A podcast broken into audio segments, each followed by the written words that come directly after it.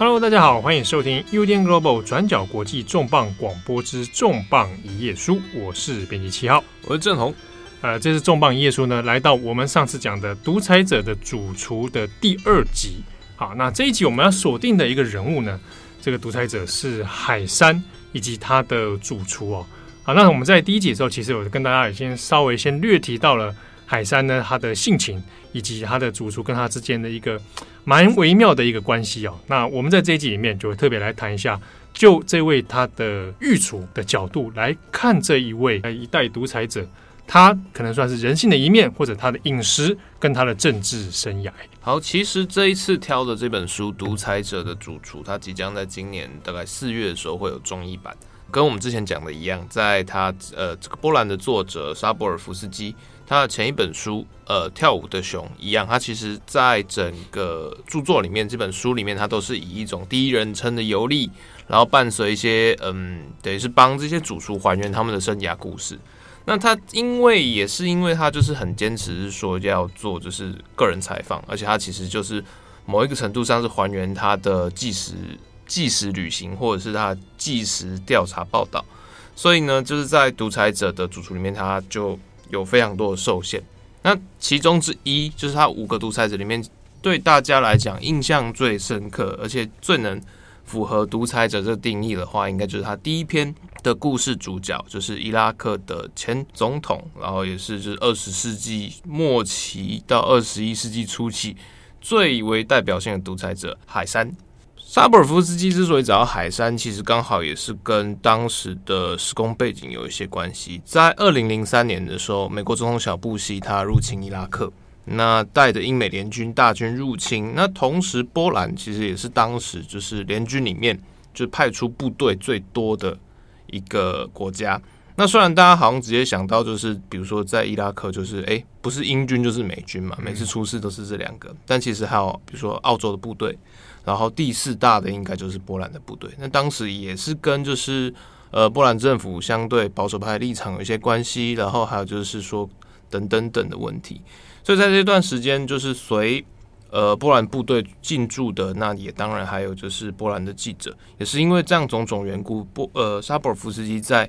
后来回到伊拉克来做调查报道，就是在访问这个海山主厨的时候，才能找到非常多的线索或情报啊，也借由这个关系才可以牵上线了啊。对，那其实在这整篇故事里面，或者是说在独裁者主厨里面，其实大家可以发现到一个很特别的情节，就是他。其实，在找这些独裁者的主厨，找这些厨师的时候，他非常依赖就是在地的一些线报。那或者是说，就是我们在国际国际媒体或者是就是国际新闻里面，常常会出现，就是呃，比如说好路透社记者，然后派了一个美国人，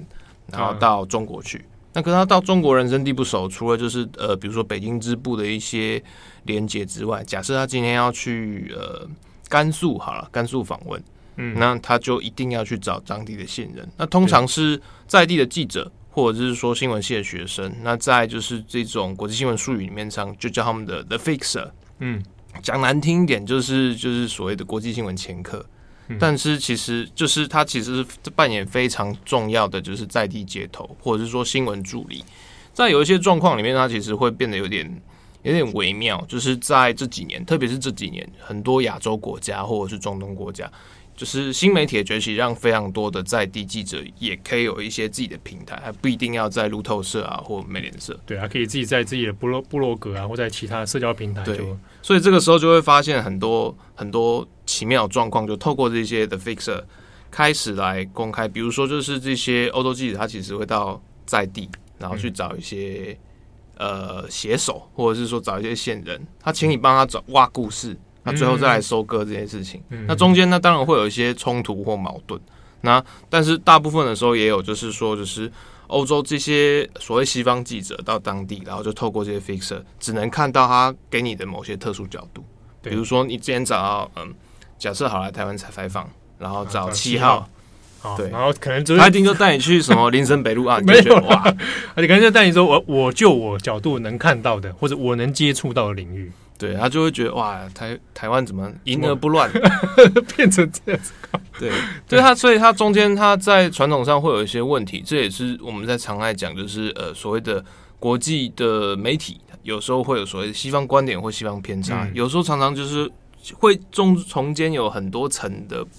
就是一层一层的，它就变成它视角会一层一层这样子盖住。对，那萨博尔夫斯基自然也是理解这种事情，因为波兰坦白讲，虽然它位置在欧洲，然后也是欧盟成员，嗯、但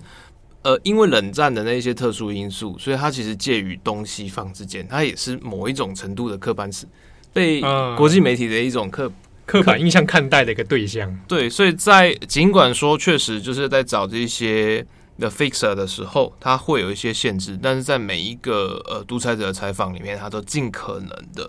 找各种不一样的人，嗯、然后来做交叉的访问跟探索。嗯嗯，嗯，所以其实中间费了不少功夫、哦。对，那尤其像像这个做海山这个，他其实也是花了点时间去才找到这个主厨。对，那呃海山这个主厨的状况比较特殊，因为呃在他花了非常多时间，可是。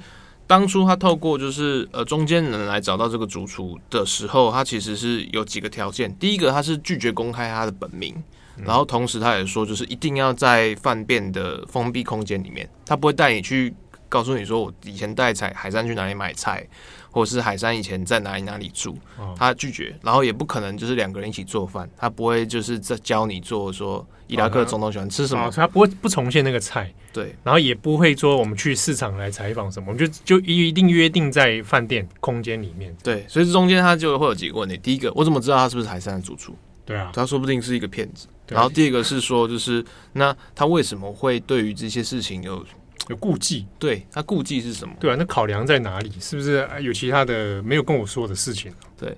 海山的主厨他访问的这个名字叫做阿布阿里，那其实这也是阿拉伯人的名称里面一种比较常见的昵称呐，就是比如说他意思就是说阿里的爸爸哦，阿布阿里，对，意思就是阿里的爸爸。对，那比如说好了，就是前埃及的强人总统，阿拉伯的民族英雄纳瑟。我们外国人都会叫他纳瑟嘛，就是、嗯、呃，贾曼阿卜多纳瑟，就是叫他纳瑟。可是，在埃及的国民里面，他会叫他叫阿布哈里德，就是说啊，你是哈利德的爸爸。对，爸爸对，就是某一种昵称。哦、那所以在这个故事里面，啊就是以阿布阿里来代称。我不告诉我，千万不要公布我的本名，嗯、因为我担心就是在现在伊拉克，我可能会被清算，甚至会被追杀。哇，就是真的还是到现在有人身安全的风险就对了。对。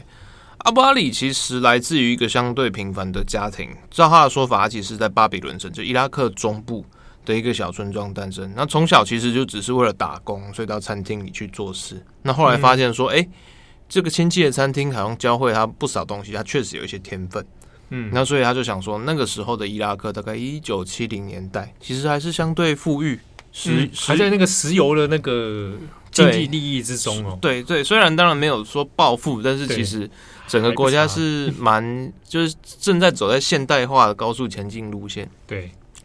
所以呢，他也就想说，就是好啊，那我即将成年了，也想那我到巴格达去闯一闯好了，就想要说，好，那我的梦想是在巴格达的五星级国际饭店里面当主厨。哦，哇，你看这样做做饭店做料理给外国人吃，给所有的王公贵族吃，感觉蛮体面的。对，那可是，在一九七零年代，他正要去巴格达之前。那因为战争的关系，然后就被征召入伍。嗯，在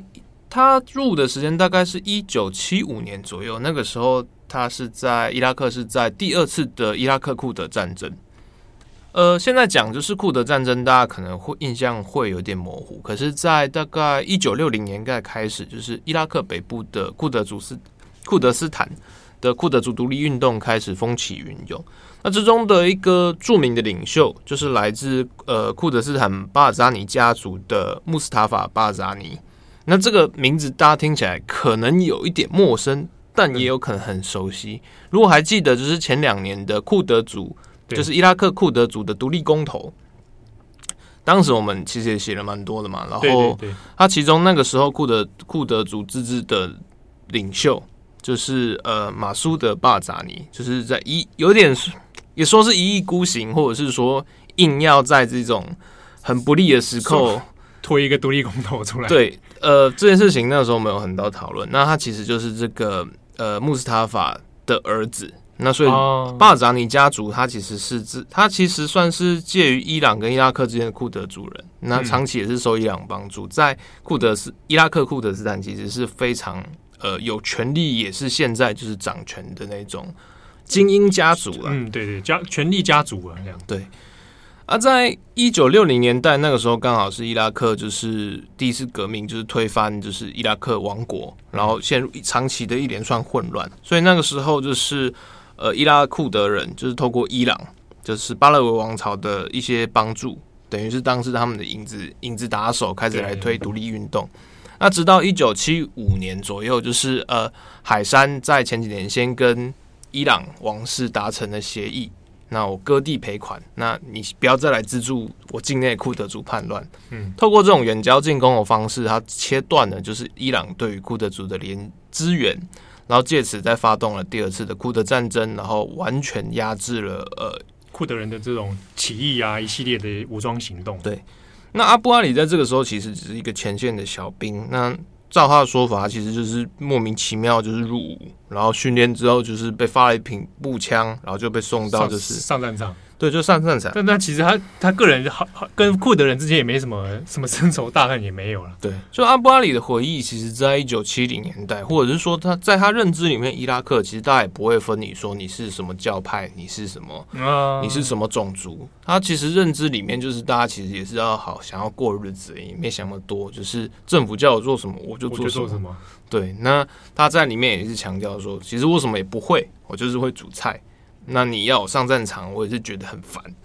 对，那但是他中间他发现了一件事情，就是在当时伊拉克中央部队在库德斯坦，他其实没有补给，因为农民都被战争吓跑了，他没有办法就地补给啊，粮食现在缺 缺陷呐。对，所以就是在那种山区，还有一些后勤的困难，前线的一些阿兵哥啊或将官都吃的很难吃，因为军中伙食本来就已经很 烂，很烂了，现在没有补给站，烂上加烂。对。那所以他就主动跟跟他的长官说啊，长官，我这个我是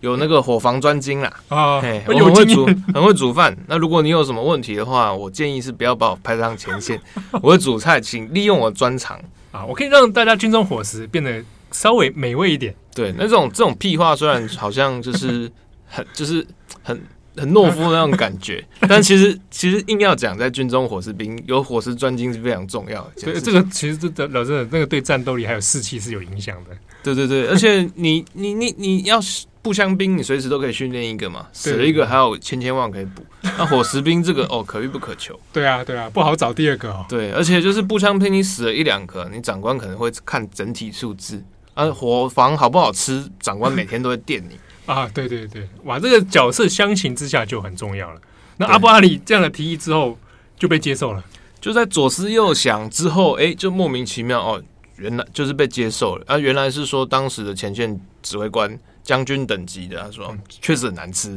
真的受不了，一天到晚在发火。对，在打库德族人的时候还在发火，所以就是好，那就让阿布阿里来当就是伙伙食兵。那阿布阿里也是蛮精明的，就是那他又想说就是。啊，这些东西我还要到原，我其实没有办法在前线补给，所以我每天要到后方，就大城市里面去买 菜，然后再把东，然后前前方的厨房、战地厨房没有办法满足美味料理的那种需求、硬体条件，所以他就跟说服将军，就是说，好吧，那我这样子每天我就是长期住在后方，我每天把菜送到前线，这样你说好不好？那将军一吃以后也是觉得好，这样好像不错，所以就是在这一两年的状况之下，就是阿巴里很平安的度过这一段，就是啊，过得很爽啊。战争岁月里至少没有被战火波及，不用上前线。对，后来库德库德族人的起义当然是被伊拉克中央军镇压下来，可是这一段时间其实冲突还算是和缓，还没有到后来，比如说一九八零年代。两伊战争期间的一些大屠杀，比如说哈拉布贾的毒气屠城事件，嗯、或者是说呃后来让海山被呃战争罪审判的安法尔大屠杀，对，那些都是针对库德族的某一些部落在做种族灭绝的战争罪行为，但在一九七零年代中期是还没有走到那么极端的状态，对，那个是比较后面才发生的事情，对。那后来就是阿布阿里也退伍了，退伍之后呢，当然也就是要找工作。那可是回到一回到大城市巴格达，那一来人生地不熟，那也不知道该怎么办，乃是军中的同僚推荐来告诉他说：“哎、欸，那个现在伊拉克旅游部啊，现在在推那个特级厨师计划，特 特级厨师真的是特级厨师。哦，所以考了之后我就可以变成就有一个臂章 变成伊拉克一番。对，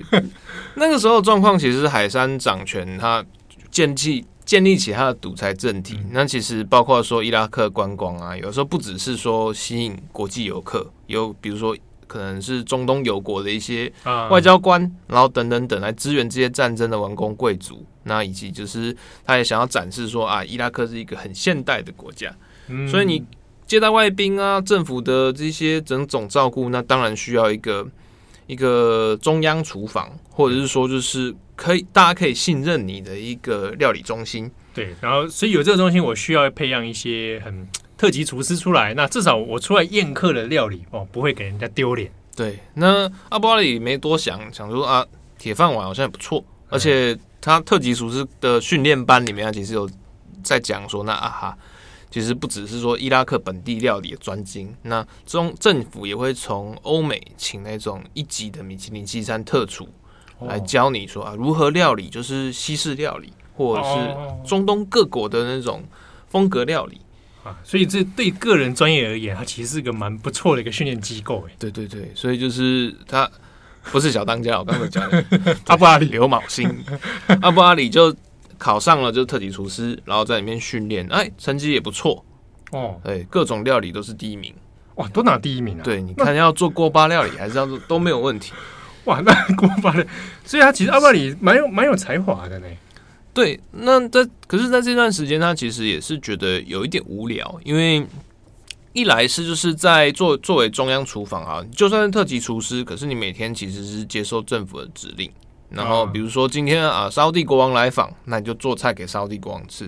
摩洛哥亲王来，那你就是做什么下午茶给准备给他。可是，在大部分的时间，其实你不会预先知道说啊。后下个礼拜沙乌地国王要来，或者是说你今天要做的是要给国王本人，还是国王的保镖？嗯、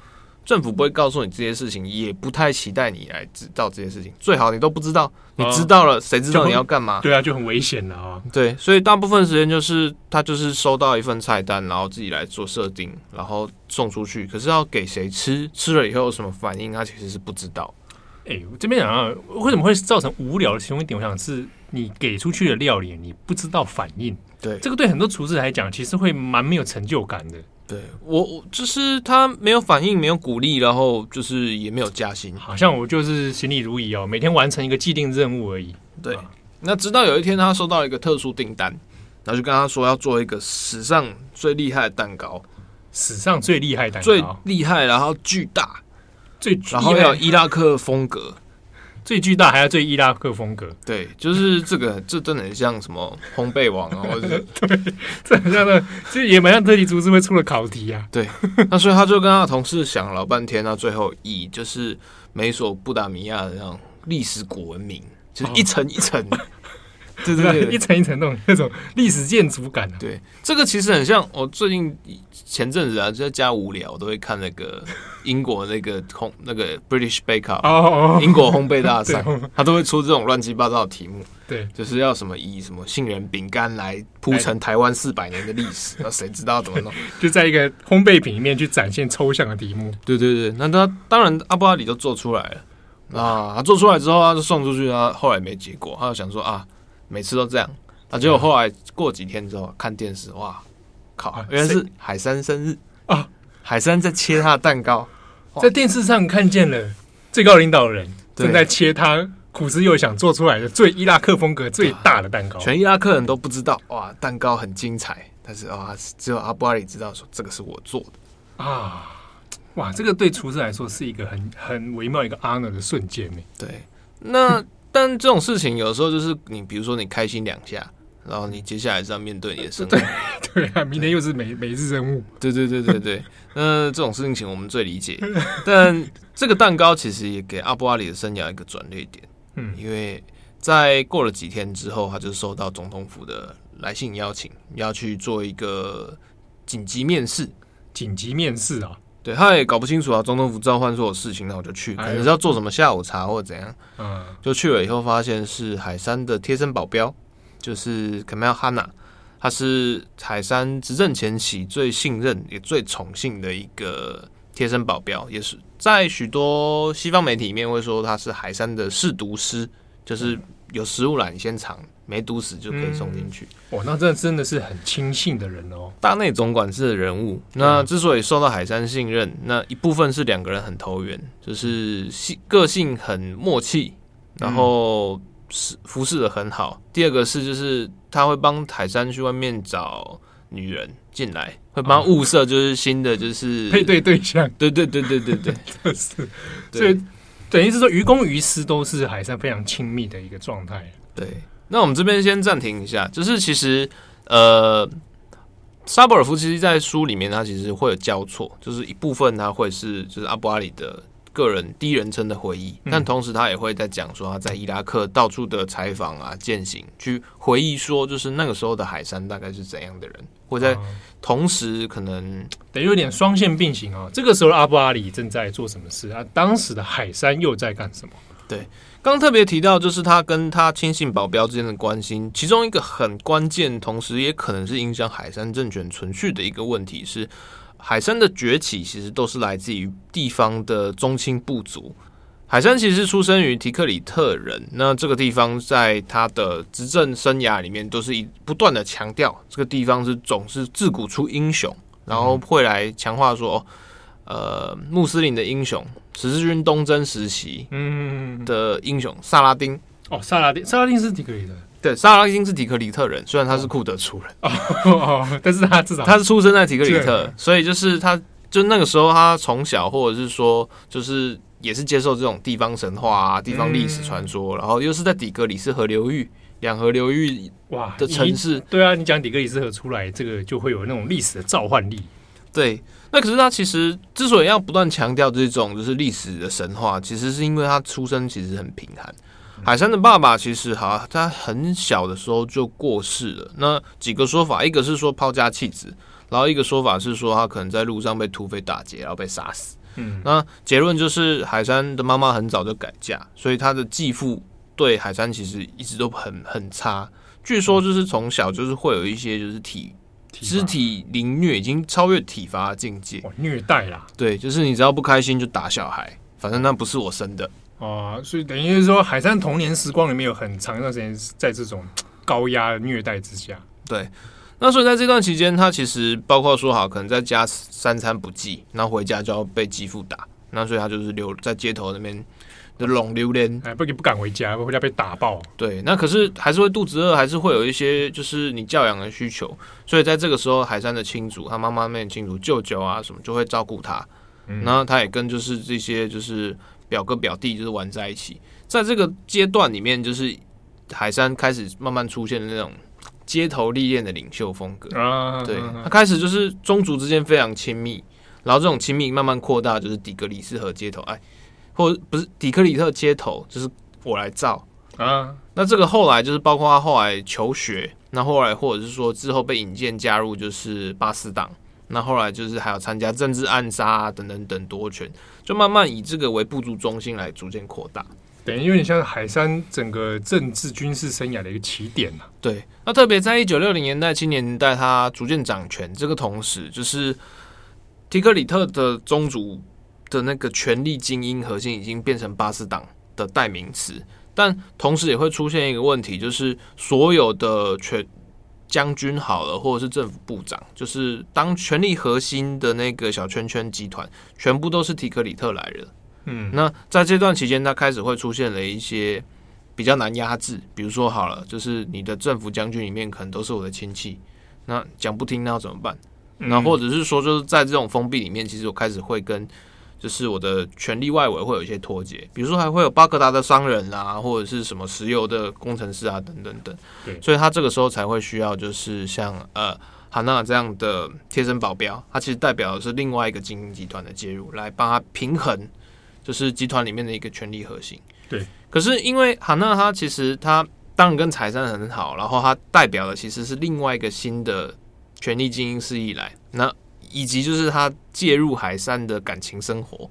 哦，这个因为会介绍伴侣嘛，通常介绍伴侣之后，就有可能因此而生下第二代。哇，那这个在宗族之间其实会变成一个火种哦。对，那同时就是大家还有一些问题，就是海山的原配其实也是，就是好像也是表亲表亲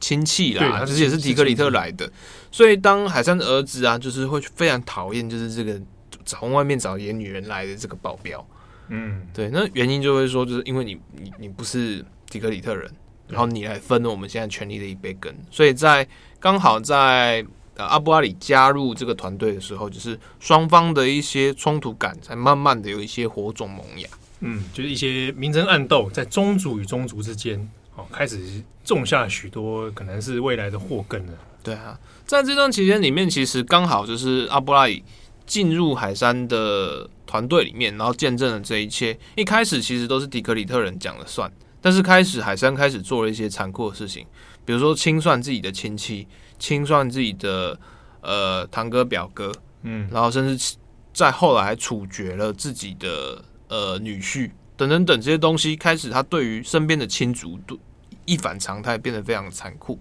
嗯、那刚好就是阿布阿里在见证这一切的这种心情转折。嗯，就换句话说。当海山的外显行为越来越残酷的同时，其实阿布阿里在成为他的御厨了，对，然后再展开他一些新的料理的尝试。相对于就是历史上的一些御厨啊，或者是我们常听到的一些典型概念，阿布阿里其实相对比较老实，就是他在厨房里面的工作，他都恪守一个本分，就是不要多问，不要多说，因为大。一方面他是很害怕海山，就他毕竟是国家的总统，然后是超级强人。对，而且有时候万一万一怕海山的个性，万一讲错一句话，我全家被砍了。对，第二个问题是，他也是很明哲保身，他有特别提到，不断反复提到一件事情，没有人，没有任何领导人会问厨师的意见怎么样。我吃你的菜，吃的健康，吃的平安，吃的安心，这是我的工作。但你的工作是什么？那不是我的问题。啊啊！就是海山那个是海山，他的政治军事是他的事情，我就是做我的厨师。对，他呃，海山跟他之间的互动其实相对还算蛮友善的，海海山也对他很尊重，也不会说你是厨师，我就对你就是对你下一堆乱七八糟的指令。指令啊、对，他们其实就是海山，就是非常喜欢他的菜，每次喜欢吃他的菜的时候，他都会包一个红包啊，你今天做的很好，我奖赏你，你有功必赏，然后有罪必罚。嗯但是海山常常情绪很不好，他其实也是情绪很浮动。比如说他今天心情不好，啊跟伊朗打仗又输了啊，或者阿对送，对他就会借故挑剔，这个太咸了，你这个不够不够热哦，把钱还我。哦，有 可能是明明同一道菜啊，可能前天还吃过，但是今天心情不好了，哎，就觉得干怎么那么难吃？对，然后惩罚你，把钱还我，把钱还我。对他他会这样这样会这样做，但是。照他的说法，其实海山大部分的时候都还算是冷静啦，他也没有对就是身边的一些厨师，他对于就是有权力者非常的苛刻，可他知道就是阿布阿里这种人不会对他造成威胁。啊，他其实就，就是厨师嘛，对，没有政治野心，所以他就会对他相对和善，就比如说就是都会如果做的好吃，他的不吝于就是奖赏与肯定，甚至是赞美。啊，会很大力的就是赞美他啦，对。那在一开始的时候，一九七五年到一九八零年之间，其实阿布阿里的生活都过得还蛮顺利。那个时候，海山刚好是就是呃完成了国内的镇压，权力开始收拢。嗯、那在外面的旅行啊，或者是这种国事访问，也都会带阿布阿里一起去。那在这段期间，他呃海山还在帮他安排了一个就是海山农场，里面就是总统要吃的所有的料理，都可以从里面找到。哦，专用的牛肉啦，专用的羊，这样专用的牧场，专用的呃鲤鱼养殖池，哇，一应俱全。对，香草、巧克力什么都可以从里面拿到啊。而这一方面其实也可以做食材管控啊。对对，因为我不知道谁要毒杀，啊、而且伊拉克的农业啊，其实状况也比较复杂，就是比如说它的条件可能，比如说西式料理哈，它没有办法那么稳定的保证啊。对对对。对啊，可是在这段期间，其实大部分的状况都还蛮、还蛮、蛮、蛮顺遂的。他阿巴里也觉得，哎、欸，做总统的御厨好像很风光，哎哎，颇爽。对，但这个好日子其实没有持续很久的时间，因为在一九七一九七九年伊朗伊斯兰革命，那巴勒维王朝被就是什叶派的教士何梅尼给推翻。那巴勒维国王流亡到美国，那整个中东局势就突然一瞬一瞬之间变得很紧张。嗯、那这段时间就海山好像逮到机会，一方面是就是欧他的那一些西方盟友，那个时候美国啊 CIA 什么都还是支持，有在去 push 他，就是说啊，现在伊朗现在很脆弱，哎、欸，站起来站起来，对对对对，然后要输出那种什叶派革命啊，你来，呃，海山你是那个伊拉克逊尼派来。来帮我们。来守卫一下，哎，对，就像当初的萨拉丁一样，就是成为伊斯兰英雄。哇，这这个都我借你钱，我你去打仗。哎，美国人同一套啦，美国啦、沙乌地啦或科威特啦，都这个时候只是不断的在鼓。海山也觉得说啊，对啊，那之前那个跟巴拉维国王呃割地赔款那个没有面子哎。对，那现在他趁你命要你，趁你病要你命啊。嘿，这个时候海海山伊拉克军队军容强盛。然后现在伊朗那边啊？伊朗本来好像是那个时候世界的军力第前五大国吧，也是那种 GA 里面的国家之一。嗯、然后也一天到晚从美国买军购啊，对对对对，对，对那种超级先进的武器都有。对，在那个在那个时候如日中天的时候，对啊，你看那个那个汤姆克鲁斯那个 Top Gun 啊，对，捍卫战士，哎，对对对，如果年纪稍轻点的朋友可以去找。那个时候呢，F 十四熊猫战斗机哦，多厉害！对，那个只有全世界除了美国之外。只有伊朗能买得到，手可以可以买首购啊。对对，首发版赞，对，那就知道那个盟邦的那个威力有多强。嗯，那可是，在伊朗革命之后啊，就是新来的什叶派政权神权神神权政治开始来清算，就是旧朝的，比如说呃军军人、警察，还有就是一些领导机关、行政都被清算，嗯，因为你们过去可能是呃国王破坏人民的鹰爪爪牙，然后又。特特别是军官啦，因为军官又常常跟这些欧美啊，就是有军事合作、嗯，军事交流，甚至军购贪污，所以那个时候清算清算的蛮严重的，许多的伊朗的军人都叛，就叛逃或者是逃亡到国外去，甚至就直接飞机就开到伊拉克去救命。啊，对。那海山也觉得说，好，那你现在军中精英都被清洗。然后离心里的士气低落，战事战意低迷。哇，此时不打更待何时？所以就是接下来两伊战争就此开打。嗯，但这个两伊战争，大家以后续来说，大家也知道这个战况就哇惨烈啊。对，可在这个状况之下，一开始其实伊拉克是势如破竹嘛。嗯。但是后来就是海山就是开始觉得不太对劲。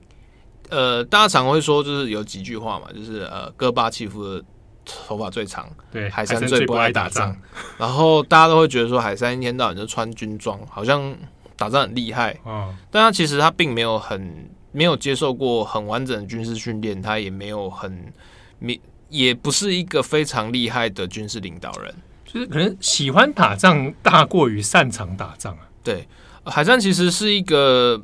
他他他其实是国安体系，算是国安体系出来的。他之所以会被受到巴斯党的重用，是因为他非常会行求人家。对，他其实是国安，他是那种特务机关、呃，特务机关的那种。对，他是密，他审讯 OK，嗯，批斗 OK，暗杀 OK。可是就是这个东西跟比如说战略战术，嗯，大规模作战，对。所以在他治下，伊拉克是一个警察国家，但是你要说他是一个军人治国，其实还是有一段距离，因为他其实不太。会打仗，而且跟希特勒到后期的状况是一样，因为他会害怕就是军人重新夺权，对，所以他有怕很害怕，就是说两伊战争初期的胜利会制造出一个可能有威望的将军，对他自己本身会有一些威胁，所以他开始不断介入，就是战，就是一些战术指令，开始很喜欢那种遥控指挥。哇，这个对于前线的指挥官来说，这是悲剧灾难的开始啊！对，那果不其然，就是等到伊朗就是重新动员之后，那双方变成了一个消耗战。哦，本来还可以势如破竹的啊，但是有很多战略上、指挥上，海山个人亲自的指挥失误啊，变成了消耗战了。那消耗战就是一律持续打了八年，那八年战争死了几十万人，然后伊伊拉克本来的石油财富也在这段期间遇到了国际油价崩盘。整体国家的财政变得很差，那但这段期间其实还算是有就是国际资源的帮助，所以说阿布阿里他在厨房里面可以感受到海上的情绪越来越紧张，然后国家可以动用资源越少，比如说进口东西开始不到货，嗯，然后开始没有办法就是有一些高级舶来品。啊，对，但是他其实有特别注意到，就是海山有时候会上前线去绕军。嗯，然后很很喜欢去那种做一些公关活动，比如说前线厨厨房去夹菜，帮部队煮饭，啊，这个蛮常见到的这种。对，然后哎，就比如说好，蔡英文可能到前线就发财夹菜金嘛，对对对，对，那海山是到前线，我我帮你夹菜。啊，我自己煮饭，在物理上真的夹菜，我物理上夹菜，真的拿一个调味料或拿什么东西直接给你夹丢到锅里。前线部队当然可能还是比较想要夹菜金，可是哎、欸，总统的爱你是没有办法拒绝的。对啊，而且当着你的面撒调味料，哎，对啊，那所以就是，但是阿巴里说，在这段期间其实都是都是弄出来，就是比如说海山喜欢招待大家来烤肉，做菜给大家吃，可是他其实就是这些备料啊什么都是御厨来弄。海山只要把这东西放到火上，然后注意时间就好了。这个其实这个也可以理解啦。对对对对，那可能顾客也是很开心啦，就是宾客也是哎、欸、觉得哎捡、欸、回一命 去吃他的烤肉，谁敢不开心？对对对。那他在过程之中其实有好几次啊，就海山在前线啊被伊朗伊朗的狙击手啊开枪要射他，或者是那种炮击，然后就前线大家都跑掉，只剩海山在一个人在前面。哇，阿布阿里那里的对。阿布阿里有特别说，海山其实虽然说他并不是一个很会打仗的领导人，他在国内的那一种威望也是建立在恐惧之上。但是他他有人几个人生哲学，第一个、嗯、他喜欢出其不意，呃喜欢出奇招，对他最喜欢给你惊喜。你，翻译翻译什么叫惊喜？他认为海山很喜欢就是不按牌理出牌，而且他坚信就是这种不按牌理出牌所造成的那种奇袭的混乱，可以让他掌握先机。这也是他在后来，比如说在后来入侵科威特，也是莫名其妙突然宣战，然后就把人家灭。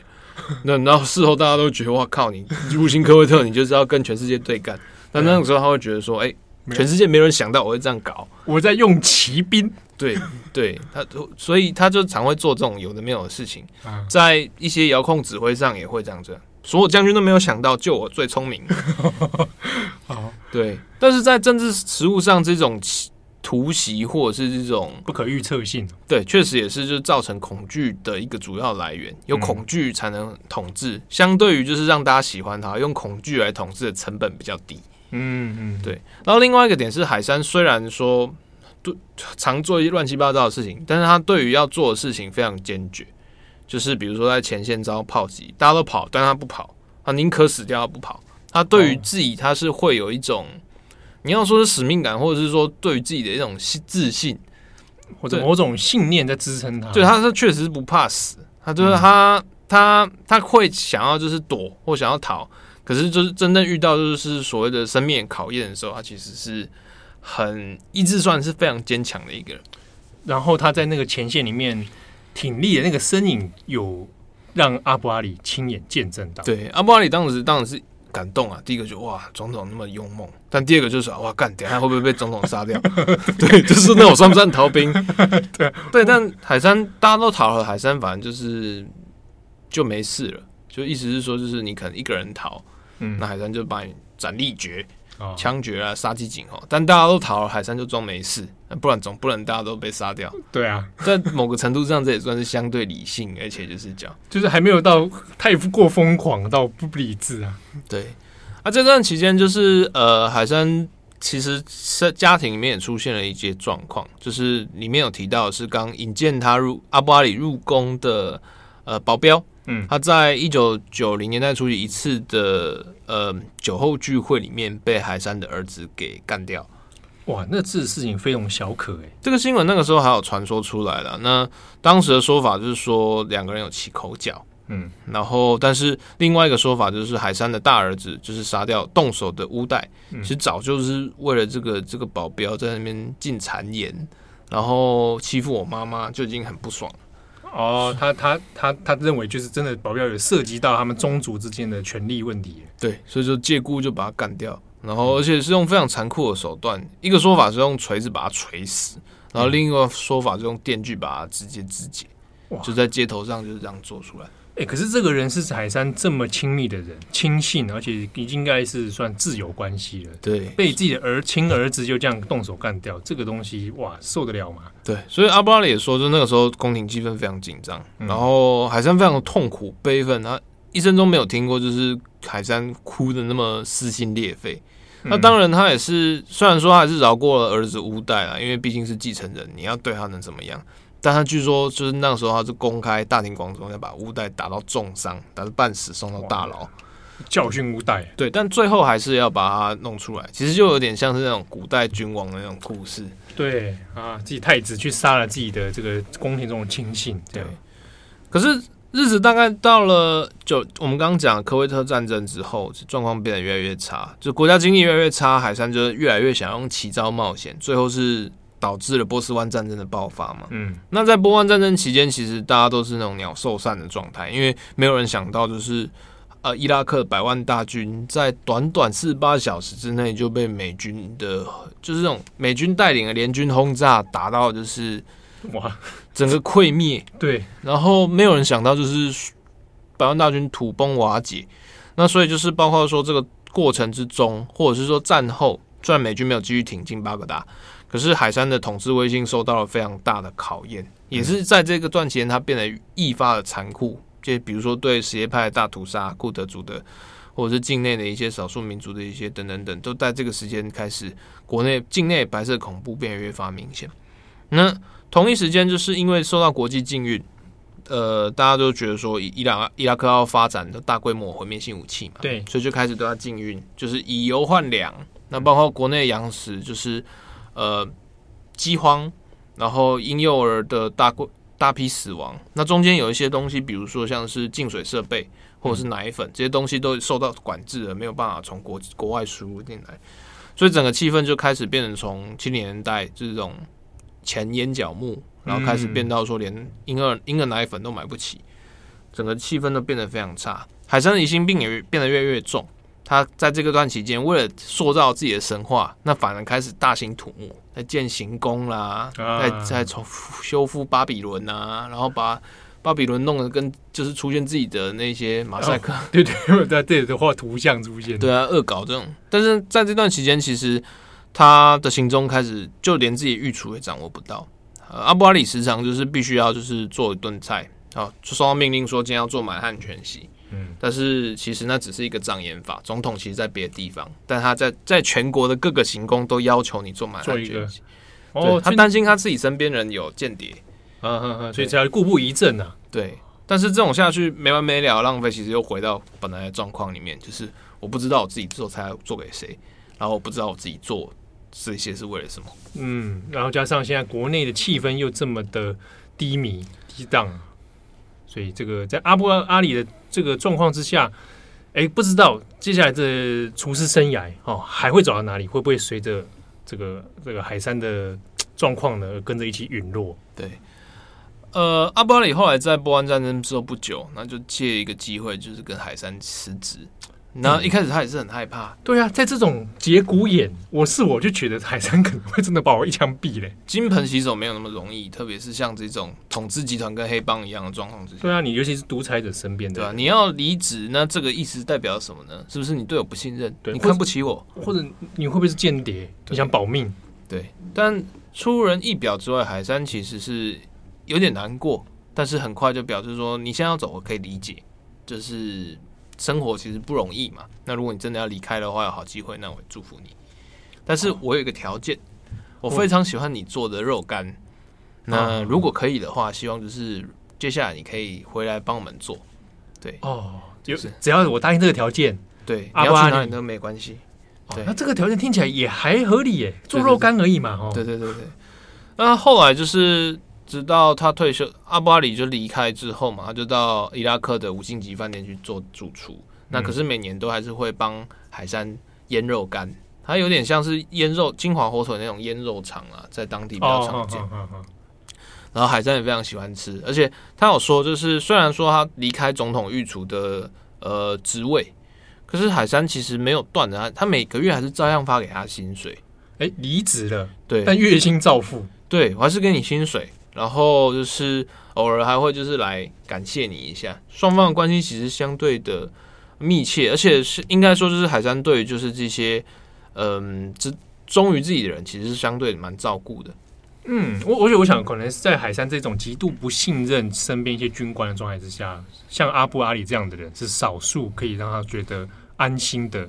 交往对象。对，那这段期间呢，我们刚刚有回到说啊，就是那那我怎么知道阿布阿里真的是海山的御厨？那其实是在呃，沙博尔夫斯基后来有跟阿布阿里聊到这件事情，那阿布阿里也给他只是看了一些照片。啊，原原来真的是就是有海山跟他合照啊，嗯，然后就是，但是他说就是这些东西，就是海山其实非常喜欢照相，因为他那个相片或者是那种公开形象对他来讲是一种自信的在在线，对，或者是一种宣传形象，就是一种恩赐，所以跟总统照相跟强人照相。是一种我赏给你，对对对，你你会与有荣焉，你会拿回去炫耀，对，有点像签名或者是那种以前前，比如说乾隆皇帝给你盖个章，给墨宝帮你提个字，哇，你就飞黄腾达，对，就爽了这样。对，他非常喜欢拍照，然后他有非常多那种肢体语言的那种表现，嗯，那所以他那本来一开始留了很多照片的，还是很照片，他那个时候还想说啊，说不定以后有一天可以出个回忆录，然后或者怎样的。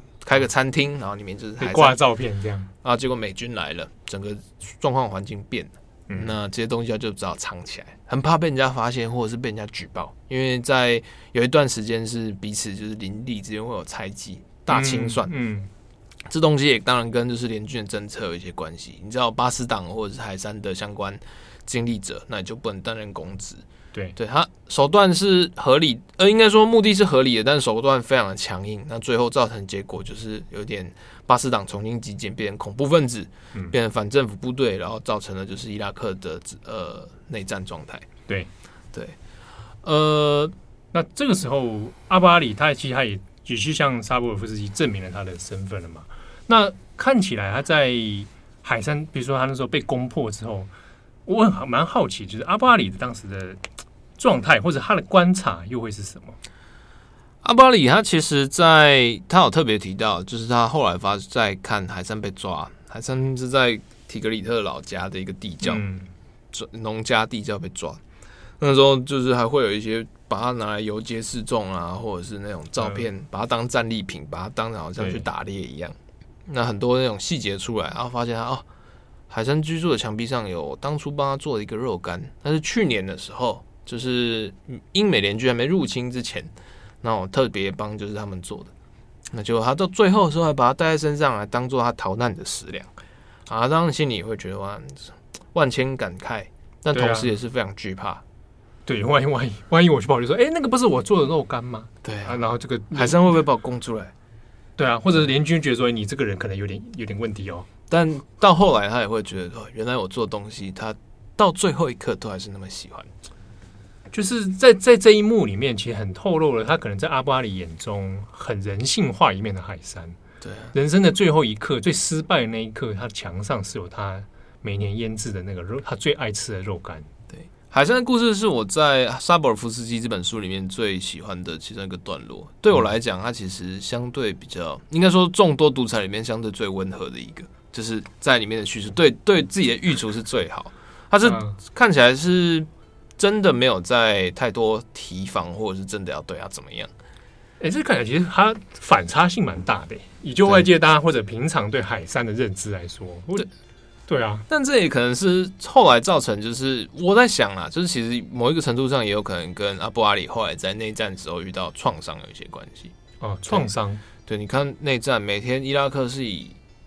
成成每天都要死人，啊、每天都要自杀炸弹，然后生活上。变得有太多太多的不确定性，呃，长期的压力。对，那你当然在这个时候，就是其实不免会有一些，就是对于过往的一些虚幻想象。我在想，可能也是这个关系会让他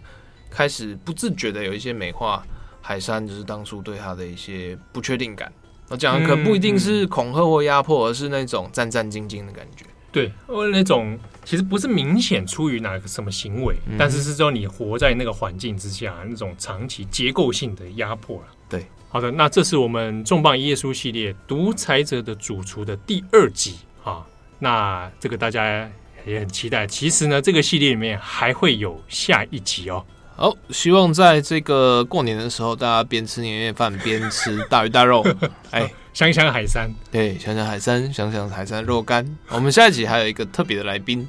特别特别独裁者来宾。哇，那个独裁者不得了了。对对对对，希望大家会喜欢。对，请大家期待。好，我是编辑七号，我是志宏，我们下次见，拜拜。